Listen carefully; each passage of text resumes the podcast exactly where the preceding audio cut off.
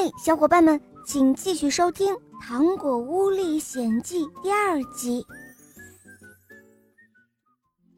两个可怜的孩子就这样饿着肚子在森林里徘徊，妹妹禁不住又哭了起来。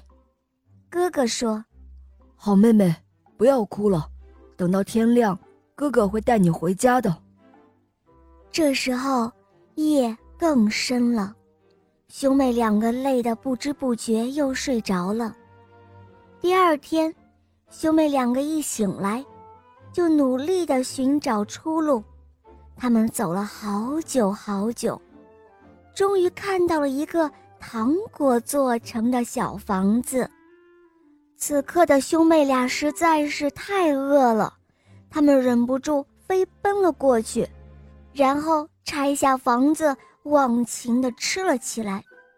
就在这个时候，从房子里传来和蔼的声音：“嗯，是谁在啃我的房子呀？”话音刚落，只见一位贵夫人从房子里走了出来。“哦，对，对不起，夫人，我我们是在森林里迷路了的孩子。”我和我的妹妹实在是太饿了，小男孩说道。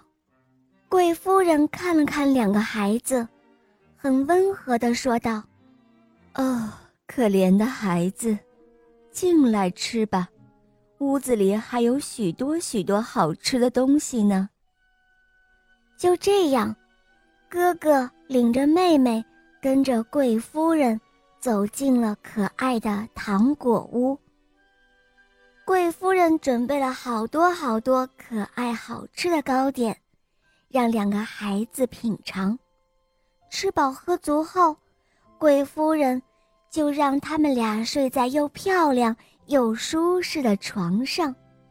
兄妹俩非常的开心。不一会儿的功夫，他们俩便睡着了。好了，小伙伴们。这一集的故事，肉包就讲到这儿了。这位贵夫人究竟是谁呢？这个小哥哥和小妹妹最后又会发生什么样的事情呢？他们最后有没有回家呢？